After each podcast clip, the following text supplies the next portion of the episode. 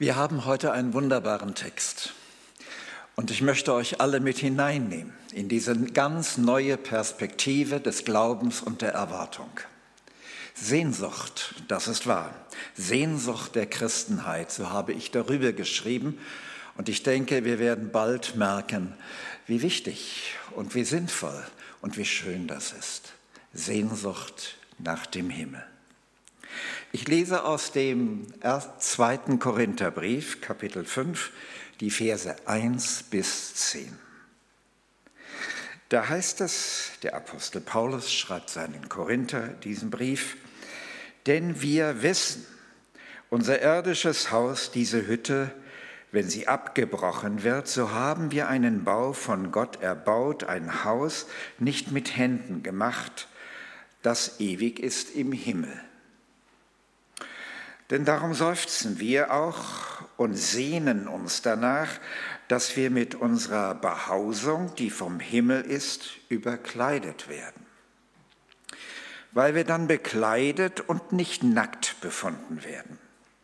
Denn solange wir in dieser Hütte sind, seufzen wir und sind beschwert, weil wir lieber nicht entkleidet, sondern überkleidet werden wollen damit das Sterbliche verschlungen werde von dem Leben. Der uns aber dazu bereitet hat, das ist Gott, der uns als Unterpfand den Geist gegeben hat, so sind wir denn alle Zeit getrost und wissen, solange wir im Leibe wohnen, weilen wir fern von dem Herrn. Denn wir wandeln im Glauben und nicht im Schauen. Wir sind aber getrost und haben viel mehr Lust, den Leib zu verlassen und daheim zu sein bei dem Herrn. Darum setzen wir auch unsere Ehre darein, ob wir daheim sind oder in der Fremde, dass wir ihm wohlgefallen. Denn wir müssen alle offenbar werden vor dem Richterstuhl Christi, damit jeder seinen Lohn empfange für das, was er getan hat bei Lebzeiten, es sei gut oder böse.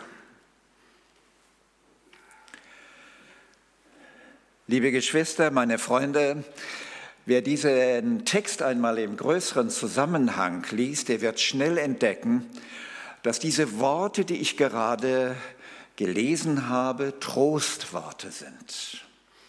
Zuvor lesen wir von der Schwierigkeit des Lebens als Christen in dieser Welt und von Verfolgungen und von der Leidensgemeinschaft mit Jesus und vieles Bedrückende mehr, was auch wir zum Teil in unserem Leben kennen. Und dann kommt diese besondere Passage, ein Wort des Trostes. Dabei greift aber der Apostel nicht in die irdischen Gegebenheiten, sondern er wendet den Blick der Gemeinde in eine andere Sphäre, nämlich in den Himmel. Und das ist bemerkenswert. Trost in dieser Welt inmitten des Leides ist kaum zu erheischen. Aber dort, wo Christus ist, wo sein Reich ist, wo das Reich des Himmels auf uns wartet, dort kommt der Trost und die Macht, fröhlich weiterzuleben und zu Ehren des Herrn hier in dieser Welt da zu sein, mächtig auf uns zu. Ich habe versucht, einige schlichte Gedanken herauszugreifen, vier an der Zahl, und denke, dass sie das Wesentliche dessen ausdrücken, was Paulus seiner Gemeinde mitteilen möchte. Erstens, mit dem Glauben beginnt das Wissen. Das wird uns gleich im ersten Vers gesagt. Denn wir wissen. Nun gibt es ganz sicher in unserem Leben unterschiedliches Wissen. Wenn mein Sohn bei uns zu Hause ist und zu fachsimpeln beginnt, er ist Maschinenbauingenieur, dann werde ich ganz demütig und klein. Denn ich verstehe weder seine Sprache noch seine Inhalte. So ist das. Dieses Wissen habe ich nicht. Es ist das intellektuelle Wissen, das man sich aneignen kann. Und das kann jeder entsprechend seines Horizontes. Dieses Wissen ist offensichtlich nicht gefragt. Die Bibel kennt ein völlig anderes Wissen, ein Offenbarungswissen, das letztlich Gott in unserem Herzen bewirkt, wenn wir seine Kinder werden. Der Glaube offenbart Wissen. Paulus sagt das hier so, wir leben im Glauben, ihr Lieben, nicht im Schauen. Und bei dem Offenbarungswissen ist die Hand Gottes im Spiel. Sein Heiliger Geist offenbart es uns in unserem Herzen, wohin wir gehören. Zum Beispiel, dass Jesus der Retter und Heiland der Welt ist. Dass wir durch sein Sühnopfer gerettet sind für Zeit und Ewigkeit. Dass wir der Hölle entronnen sind, das ist alles Offenbarungswissen. Darüber staunt die Welt. Woher weißt du das, wird sie uns fragen. Da kann man nur schlicht antworten, das hat uns Gott in seinem Wort mitgeteilt. Das ist ein Wissen nicht von dieser Welt. Darauf müssen wir nicht stolz sein, aber wir dürfen unheimlich dankbar sein. Das ist das Wissen der Welt.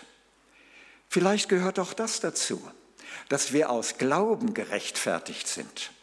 Gott uns aus der ewigen Werkerei des Gesetzes befreit hat, befreit hat und nun wir durchatmen können. Wir müssen nicht laufen und hetzen.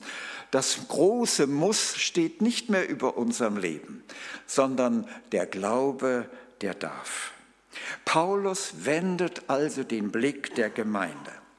Dabei sieht er zunächst erst einmal seine Haut an. Er ist ein alter Mann geworden. Und er weist auf sein Augenlicht hin das trübe geworden ist. Seine gesundheitliche Situation ist sicherlich nicht die beste. Er spricht einmal von einem Pfahl im Fleisch und das sicher zu Recht. Er beschreibt, wie oft er geschlagen, gegeißelt, ja sogar einmal getötet wurde durch die Steinigung und dann aber von dem Jüngerkreis wieder erweckt wurde. Er weiß darum, wie sein Leben endlich geworden ist und dann sagt er, unser irdisches Haus, diese Hütte wird abgebrochen. Nun ist das auch keine großartige äh, Wissensvermittlung. Wir brauchen nur mal an einem Friedhof vorbeizugehen und wissen, aha, das Leben hat ein Ende. Das ist wahr. Und das sagt Paulus. Aber das ist das Bemerkenswerte. Da hört er nicht auf sondern kommt geradezu ins Schwärmen. Es ist ein neues Haus für uns parat, von Gott gebaut, so sagt er, ewig im Himmel. Und das ist wieder Offenbarungswissen. Merkt ihr den Unterschied? Der Leib verfällt, aber der Tod ist nicht das Letzte. Und das ist ein ganz großes Glaubensgeheimnis, nämlich es wird uns so gehen wie Jesus. Ja, wir werden vielleicht sterben, vielleicht an dieser Stelle betont, aber wir werden vor allen Dingen auferstehen. Uns wird ein neuer Leib gegeben, ein geistlicher Leib, ein ewiger Leib. In anderen Texten lesen wir, wir werden bei Jesus sein alle Zeit. Und Paulus schwärmt geradezu in seinem ersten Brief an die Korinther, Tod, wo ist dein Stachel? Hölle, wo ist dein Sieg? Das hat er von Jesus gelernt. Das wurde übertragen und tradiert. Wer an mich glaubt, der wird leben, wenn er auch stirbt, sagt der Herr seinen Jüngern. Merkt ihr, wie die Begrenzung irdisch zerbrechlichen Lebens hier aufgehoben wird? Das haben die frühen Christen begriffen und sie formulierten etwa, der Tod ist mir ein Lachen. Meine Freunde, können wir das nachbeten oder zumindest stottern? Das ist wahr. Der Tod hat seinen Sieg verloren über die, die Christus glauben. Ich möchte euch das sehr persönlich sagen. Wenn eine Beerdigung stattfindet, eine christliche Beerdigung, dann hat der Tod sein Lachen verloren dann lacht der Mensch in seiner Auferstehung. Und wenn ihr eines Tages hören werdet, Krüger ist gestorben, dann glaubt das bloß nicht. bitte glaubt das nicht. Krüger lebt in einem neuen Leib, in einem neuen Geisthaus. Das heißt mit anderen Worten, er ist umgezogen. Das sind die Fakten, die wahr sind. Und daraufhin sollten wir leben und so unser Leben und unseren Tod begreifen. Die christliche Beerdigung ist in dem Sinne ein Affront gegen das Denken dieser Welt, bei allem Wissen. Aber dann sagt Paulus noch etwas anderes und das ist sehr bedeutsames. Und Petra hat es in ihrer Vision erlebt. Es gibt einen zweiten Weg, in den Himmel zu kommen. Nicht über den Tod, sondern dann spricht er in diesen Versen, und wir sollten da genau hinhören, wenn unsere Behausung vom Himmel überkleidet wird. Oder in Vers 3, damit das Sterbliche verschlungen wird vom Leben. Hier spricht er nicht vom Tod sondern von der Gewissheit, dass es eine Generation in dieser Welt gibt, die den Tod nicht sehen wird. Eine Gemeindegeneration. Die darf wissen, nein, der Tod ist nicht das Selbstverständliche, sondern wenn Jesus für sie wiederkommt, wird die Gemeinde, das ist der spezielle theologische Begriff, entrückt werden ihm entgegen. Ich habe da eine andere Predigt gehalten über den ersten Thessalonicher, Kapitel 4 von Vers 10 an. Da beschreibe ich alles, was Paulus dort der Gemeinde mitteilt. Meine Brüder und Schwestern, das ist die Hoffnung der Christenheit. Es gibt einen Termin, den niemand kennt, an dem die Gemeinde des Glaubens an Jesus zu Jesus, dem Wiederkommenden, entgegengerückt wird und sie augenblicklich in einer neuen Leiblichkeit sich befindet. Jesus spricht selbst davon. Sehr zurückhaltend mögen manche denken, aber auch sehr klar. Da sagt er zum Beispiel, indem er seinen Alltag betrachtet, da sind Menschen auf dem Felde, der eine wird entrückt und der andere wird preisgegeben. Oder da sind zwei Frauen an der Mühle da passiert es genauso. Die Scheidung geht zwischen ihnen. Die eine wird angenommen, die andere preisgegeben. Und damit, wenn das auch so verstandesmäßig gar nicht in uns hinein will, weil wir ja alles irdische Realisten sind, sagt er als Unterpfand, gebt euch Gott den Geist. Das heißt, als Beweismaterial als Ebene, die gar nicht anders kann, als diese Verwirklichung in den neuen Leib wahrzunehmen, spricht er vom Unterpfand, also von einer Anzahlung des Geistes, die gewissermaßen als Beweis für diese Stunde gilt. Paulus spricht an einer anderen Stelle vom Versiegeltsein mit dem Heiligen Geist auf jenen Tag hin. Damit will er sagen, Ihr Christen, ihr habt's gut. Die ganze Zukunft Gottes wartet auf euch. Und in dieser Welt, in der ihr es manchmal schwer habt, seid ihr versiegelt, vacuum packed, sagt der Engländer. Das heißt, wie eingehüllt von der Gegenwart des Heiligen Geistes, der er versprochen hat, euch ans Ziel zu bringen. Die konsequent, seid wachsam und betet. Entweder kommt der Tod morgen, übermorgen, dann den Tag, oder aber die Entrückung steht vor der Tür für die Gesamtgemeinde, für die, die in Christus sind, die vom Heiligen Geist Gottes bewegt und erfüllt sind. Was sollen wir lernen? Angesichts der Ereignisse dieser Welt, in welcher Form sie auch immer da sind, Gott hat das Heft der Geschichte in seiner Hand, vergesst das nicht. Und das Zweite ist, die Gemeinde geht einer herrlichen Zukunft entgegen. Ob wir sterben oder entrückt werden, ist dabei sekundär. Aber die Zukunft ist bei unserem Gott und Herrn. Das ist das Entscheidende.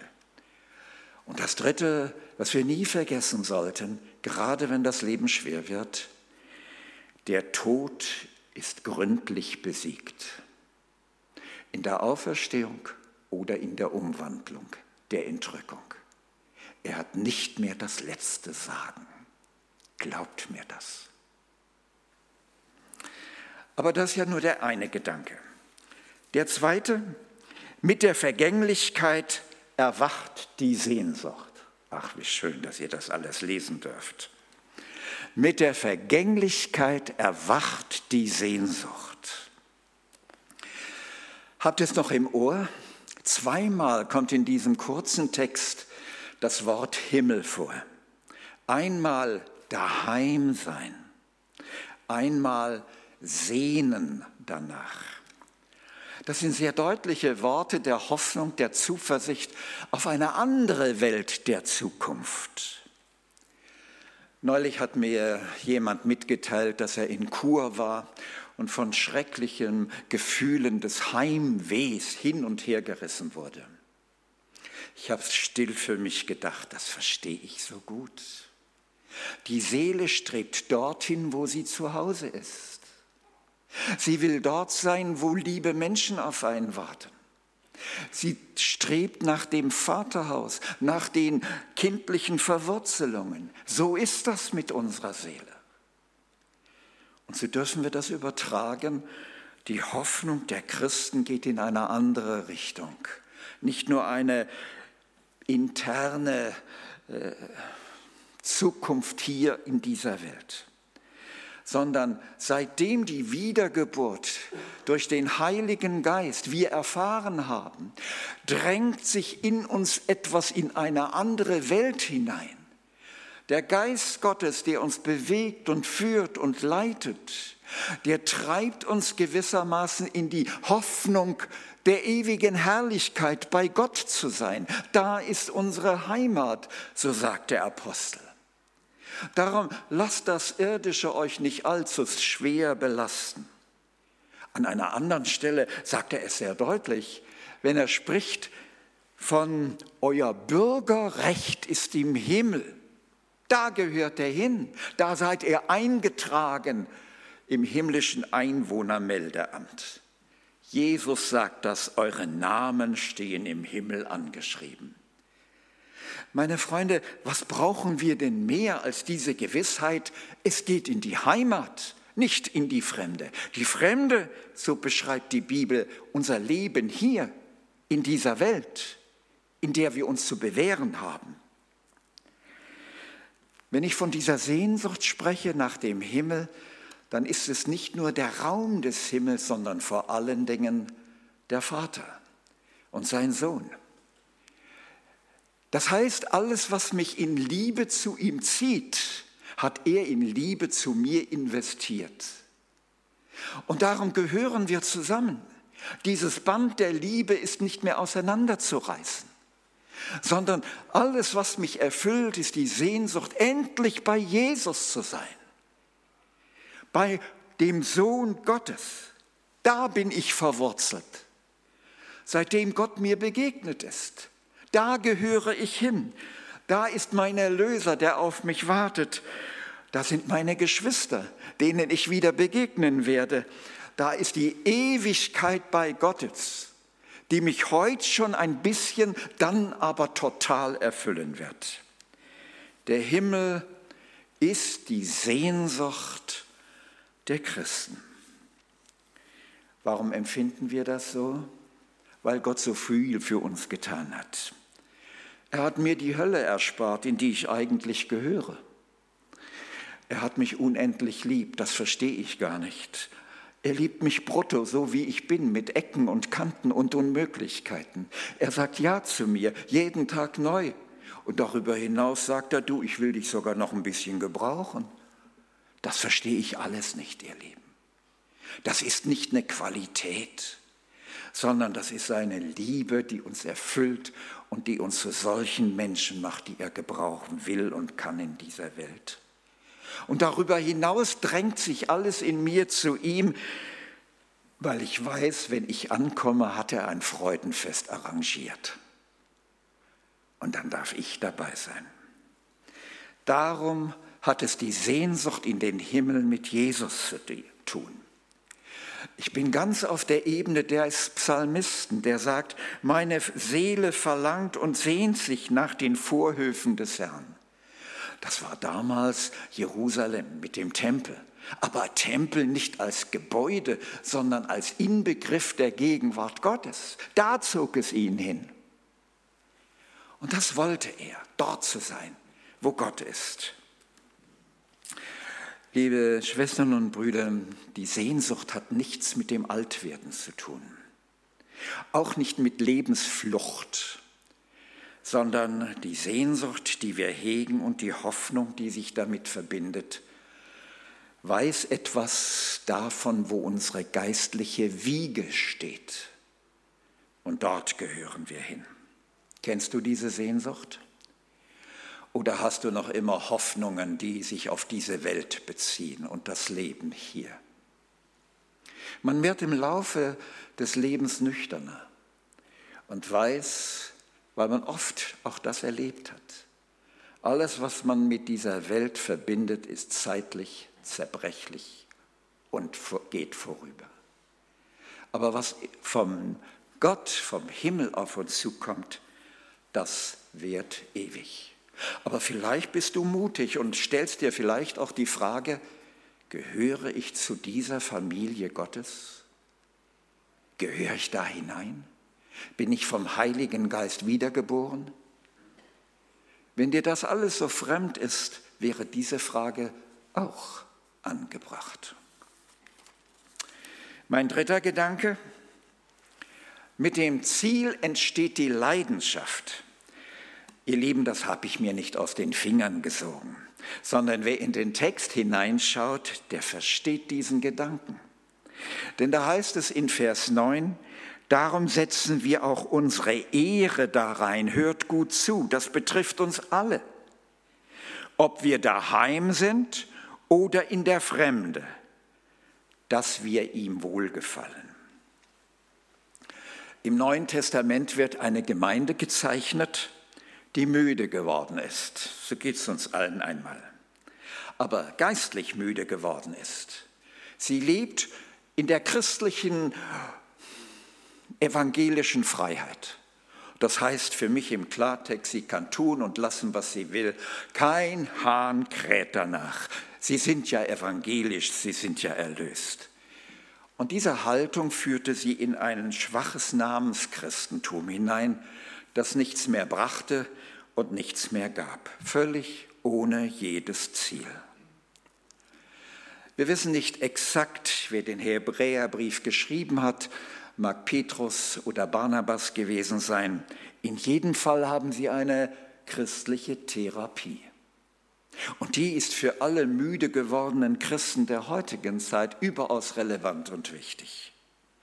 Nämlich, da sagt er, lasst uns ablegen alles, was uns beschwert und die Sünde, die uns ständig umstreckt. Sünde macht nicht nur krank, sondern vor allen Dingen auch müde und lässt uns mehr und mehr vom Zentrum des Heils Abstand nehmen. Oder da sagt er, lasst uns laufen im Geduld, in dem Kampf, der uns verordnet ist. Die Hebräer wollten nicht mehr kämpfen. Die waren der Überzeugung, jetzt ist alles passiert, ich bin gläubig geworden. Also warten wir mal ab, was Gott noch in Zukunft auf uns und mit uns vorhat. Merkt ihr, ein prächtiger Anfang des Glaubens sichert noch lange nicht das Ziel. Unser Leben von der Wiedergeburt und Bekehrung bis zum Ziel ist durch ein Bewährungsfeld zu gehen. Das heißt, wir haben die Aufgaben erst dann wahrzunehmen, wenn der Anfang gesetzt ist. Der Anfang des Glaubens ist die Bekehrung, ist das neue Leben, ist die neue Kreatur. Das sind alles biblische Worte, die sagen, jetzt geht's erst richtig los. Wer hat uns denn gesagt, dass mit der Bekehrung alles getan ist? dass mit der Mitgliedschaft in einer Gemeinde alles im Butter sei, dass der Sonntagsevent gut ist und Gott gefällt und damit basta. Wer hat uns das gesagt? Wer eine solche Überzeugung hat, dass mit der Bekehrung alles geritzt ist, wie man so schön sagt, der irrt sich. Und der nimmt seine Gedanken und Überzeugungen nicht aus der Heiligen Schrift. Dann fängt erst wirklich alles an. Jetzt geht's los. Ein richtiger Gottesdienst ist nicht nur das Event am Sonntagvormittag sondern Paulus sagt es in Römer 12, ist die Ganzhingabe eures Lebens an Jesus. Das sei euer vernünftiger Gottesdienst. Alle Teilbereiche unseres Lebens gehören unter seine Herrschaft. Da beginnt Gottesdienst. Und doch, wenn wir dieses ewige Ziel vor Augen haben, entfacht es in uns eine Leidenschaft, ja ein Feuer für Gott.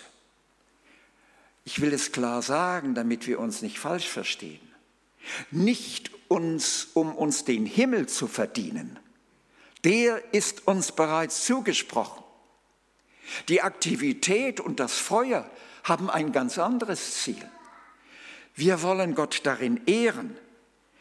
Wir werden mit dem Heiligen Geist und mit Feuer erfüllt, wie Jesus es sagt. Wir werden brennend im Geist damit das Leben als Christen gelingt. Das meinte er. Und dann wird er ganz konkret. Dieses Feuer und diese Leidenschaft geht in zwei Richtungen. Einerseits hinsichtlich unseres eigenen Lebens, nämlich legt ab, zieht das neue Leben an, lebt würdig dem Evangelium, sagt Paulus einmal, oder im Hebräerbrief noch einmal völlig unterstrichen, jagt der Heiligung nach. Das heißt, die Umgestaltung unseres Wesens in das Wesensbild Jesu. Dafür ist das Feuer, dafür ist letztendlich die Kraft da, die der Heilige Geist investiert. Wenn wir in dieser Haltung sind, ich bin bekehrt, damals vor 50, 60 Jahren, und dann nur noch das große Warten kommt, gebe ich euch eine Gewissheit mit auf den Weg. Das Ende wird das fleischliche Christensein sein. Fleischliche Christen, so sagt die Schrift, sind die Menschen, die wohl das richtige Bekenntnis haben, aber ein falsches, heuchlerisches Leben führen. Und das macht müde, das lässt abstumpfen und das erstickt das geistliche Leben. Meine Freunde, das muss uns aufrütteln. Das Engagement als Christen hat eine Ebene, die nach innen geht, die Veränderung in das Bild Jesu, aber auch noch eine zweite, nämlich die nach außen geht. Dafür brauchen wir Feuer, dafür brauchen wir Kraft, nämlich Jeremia erlebte das, indem Gott ihm sagt, ich will mein Wort in deinem Mund zu Feuer machen. Das heißt, du lebst in einer heidnischen Zeit, du wirst verfolgt, du wirst geknechtet, du wirst geschlagen werden, aber deine Worte werden die Herzen bewegen. Versteht ihr das? Darauf kommt es an. Es geht nach außen. Und neutestamentlich hat Gott genau das Gleiche gemacht. Nämlich er erfüllt die zwölf Jünger mit seinem Heiligen Geist am Pfingstfest. Und der Petrus, in dem die Feuerflammen auf ihren Köpfen waren, hält eine Predigt, sodass 3000 Menschen zum Glauben kommen konnten. Das ist großartig. Das Brennen des Geistes geht nach außen, will sich vervielfältigen, sucht Menschen ins Heil zu bringen. Er brannte für Jesus. Er brannte aber auch in der Liebe zu den Verlorenen. Und er brannte darauf, den Gottesauftrag der Rettung in dieser Welt wahrzunehmen. Es ist interessant.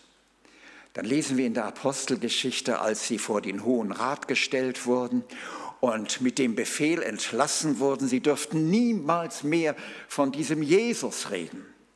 Da heißt es, wir können es aber überhaupt nicht lassen, von dem zu reden, was wir gesehen und gehört haben. Und aufgrund dessen wurden ihre Rücken zerfetzt. Sie wurden gegeißelt. Und dann heißt es, sie zogen fröhlich davon, weil sie gewürdigt worden waren, für ihren Herrn und seiner Ehre zu leiden. Das ist Leidenschaft. Das ist Leidenschaft des Glaubens. Brüder und Schwestern, es muss ein Ruck durch unsere Gemeinden gehen, dass Gottes Geist sich wieder neu durchsetzen kann und diese heilig brennende Leidenschaft für Jesus und die Leidenschaft zur Rettung der Verlorenen angegangen wird, so wie jedem das Maß des Glaubens und die Begabung geschenkt hat. Wir müssen am Feuer Gottes bleiben oder wir werden zu einem Haufen voller Asche. Das ist die Alternative. Und mein letzter Gedanke ist der, mit der Ankunft, wunderbar, mit der Ankunft wartet der Lohn. Mit der Ankunft wartet der Lohn. Das muss ja zunächst erst einmal befremden. Da wird so in großartigen Worten das himmlische Ziel formuliert und dann steht da noch im letzten Satz, der den meisten Christen sehr unsympathisch ist. Denn wir müssen alle offenbar werden vor dem Richterstuhl Christi, damit jeder seinen Lohn empfängt für das, was er getan hat bei Lebzeiten, es sei gut oder böse. Man könnte damit sagen, was der Mensch sät, das wird er ernten. So steht das im Galaterbrief. Aber das ist vielleicht ein bisschen zu kurz gegriffen, wenn man die gesamte Menschheit meint. Hier geht es um das Gericht für die Gemeinde. Und das ist sehr wichtig, dass wir dieses Gericht von anderen Gerichten, von der die Bibel spricht, unterscheiden. Und darum geht es hier nicht darum festzustellen, ob ein Mensch glaubt oder nicht glaubt, ob er mit Gott versöhnt durch Jesus ist oder aber nicht versöhnt ist. Darum geht es hier nicht. Diese Frage ist beantwortet. Es geht auch nicht darum, ob unsere Sünden zur Debatte gestellt werden und wir gerichtet werden. Darum geht es auch nicht. Diese Frage ist ein für allemal am Kreuz von Golgatha geklärt worden. Halleluja. Da hängt meine Sünde, damit ich als der Gerechte vor Gott bestehen kann. Das ist die Wirklichkeit. Nein, darum geht es auch nicht. Aber es geht um die Beantwortung der Frage, und jetzt hört gut hin, was habe ich in diesem Leben als Christ mit den mir anvertrauten Gaben Gottes gemacht. Ihr kennt doch dieses Gleichnis von den anvertrauten Pfunden. Jeder bekommt etwas, keiner geht leer aus. Und so ist das auch heute in der Gemeinde. Jeder hat mindestens ein Viertelpfund. Manche zwei, manche drei. Das ist aber nicht das Wichtigste. Das Wichtigste ist, was aus diesen Pfunden während unseres irdischen Lebens als Christen geworden ist. Ob sie sich vervielfältigt haben, ob sie Frucht gebracht haben, ob wir eines Tages, und das ist der Termin, vor Jesus stehen können und sagen, hier Herr, du hast mir eins gegeben, hier hast du drei. Darauf kommt es an. Und das wird hier beantwortet im Gericht vor dem Richterstuhl oder vor dem Preisgericht, so sprechen wir davon. Da geht es auch nicht um die Quantität, ob ich mir keine Ruhe auf dieser Erde gelassen habe und immer nur für Jesus da sein wollte. Das ist auch nicht die wesentliche Frage, die sich dort stellt, sondern da geht es um die Qualität dessen, was geworden ist, um die Qualität. Das wird im ersten Brief an die Korinther überaus deutlich. Da spricht Paulus, dass er selbst, der Baumeister, das Fundament gelegt hat für den Hausbau. Und er sagt in 1. Korinther 3 zum Nachlesen, ich habe als kluger Baumeister das Fundament gelegt, die Grundlage gelegt für den Hausbau der Gemeinde. Und jetzt sehe jeder zu, wie er darauf baue. Wie er darauf baue. Und jetzt wird es interessant. Er braucht wieder Bilder, aber Bilder, die umwerfend sind. Da sagt er, die einen bauen aufgrund ihrer eigenen Möglichkeiten, Ressourcen und Überzeugungen darauf, und im Gericht wird erwiesen werden, dass es Heu, Stroh und Stoppeln sind und alles im Gericht verbrennt. Was zurückbleibt, ist ein Leben der Asche. Das gibt es. Menschen, die mit ihrem eigenen Know-how meinen, das Reich Gottes bauen zu können und erahnen gar nicht, wie viel Unglück sie über die Gemeinde bringen. Aber dann gibt es Gott sei Dank auch noch die anderen. Die bauen nach einer anderen Qualität. Sie geben ihr Leben hin für Christus, der es füllt, der seine Gaben gibt, der seine Gnade walten lässt. Sie sind Instrumente und nicht mehr. Sie sind nicht die christlichen Macher, sondern sie sind Gefäße und geben der Gnade Christi in ihrem Leben Raum, um dies und jenes ganz wie der Geist sie führt zu tun. Und dann braucht er auch wieder ein Bild. Sie bauen mit Gold, Silber und edle Steine. Während das Feuer das eine verbrennt, bleibt das andere für ewig erhalten. Poch. Meine Freunde, das ist wirklich bewegend. Was bauen wir und wie bauen wir auf die Grundlage, die Jesus heißt? Es gibt viel Aktivitäten in der Gemeinde Jesu. Aber nicht die Aktivitäten allein sind die entscheidenden Rollen, sondern in welcher Kraft geschieht es? Bin ich als Verkündiger oder als einfaches Gemeindemitglied, wie auch immer, Instrument Gottes und verstehe ich mich auch so? Oder bin ich der Macher, der über allem steht und schon Bescheid weiß, wie der Hase läuft? Das ist die entscheidende Frage. Das eine verbrennt und am Ende hast du nur als Lebenswerk Asche und das andere bleibt ewig und du empfängst deinen Lohn. Die einen werden gerettet wie durchs Feuer hindurch, das muss gesagt werden auch die dann am Ende mit leeren Händen dastehen. Sie sind im Himmel, sie sind dabei, aber ihr Lebenswerk, das Gott ehren sollte, ist verbrannt. Und die anderen, das sind die, die belohnt werden. Die Bibel spricht oft von Belohnung und spricht in diesem Zusammenhang immer von Kronen oder von Siegeskränzen. Konkreter kann ich das nicht ausmalen aber das wird der Lohn sein. Siegesgrenze. Und darum sagt der Apostel Paulus, lebt würdig des Evangeliums, ihr Lieben. Ihr könnt euch nicht dieser Welt anpassen. Unmöglich. Sondern Christus soll in euch Gestalt gewinnen, sagt er. Das ist das Ziel. Und nach außen, was immer dir Gottes Geist sagt, ob es ein Besuch bei der Nachbarin oder wie auch immer ist, eine Bibelstunde zu halten.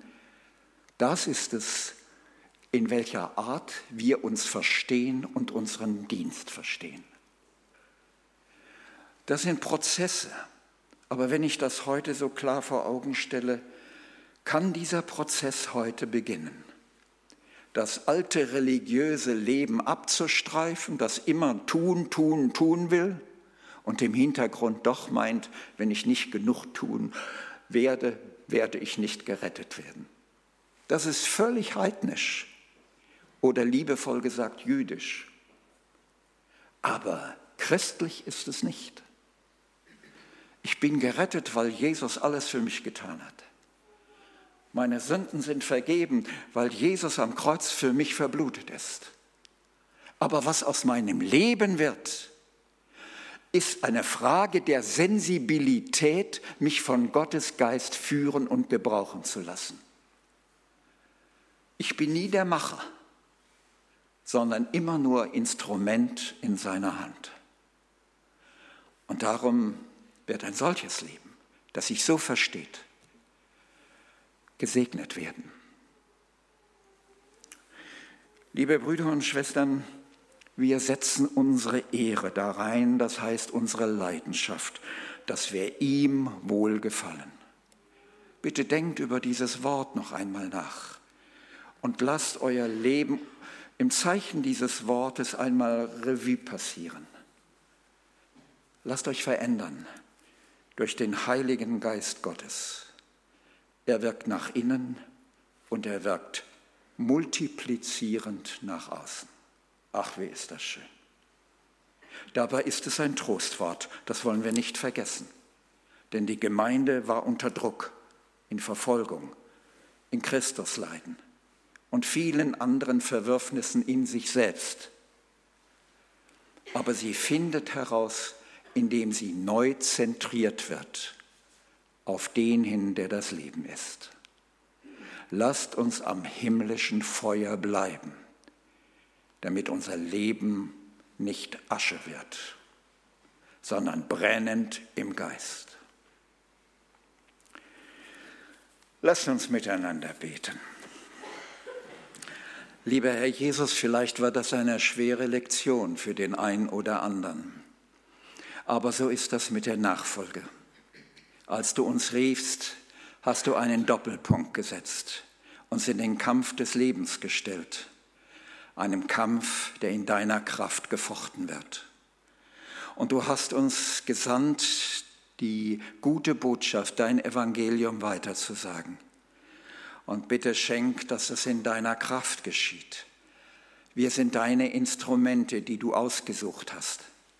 Und jeder hat seine Gabe bekommen. Lass nicht irgendeinen hier eines Tages sagen müssen, das habe ich nicht gewusst.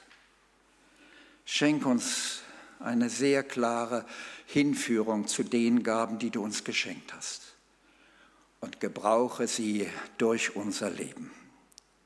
Vielen Dank für deine Gegenwart. Wir preisen dich und beten dich an, du großer Herr und Heiland. Amen.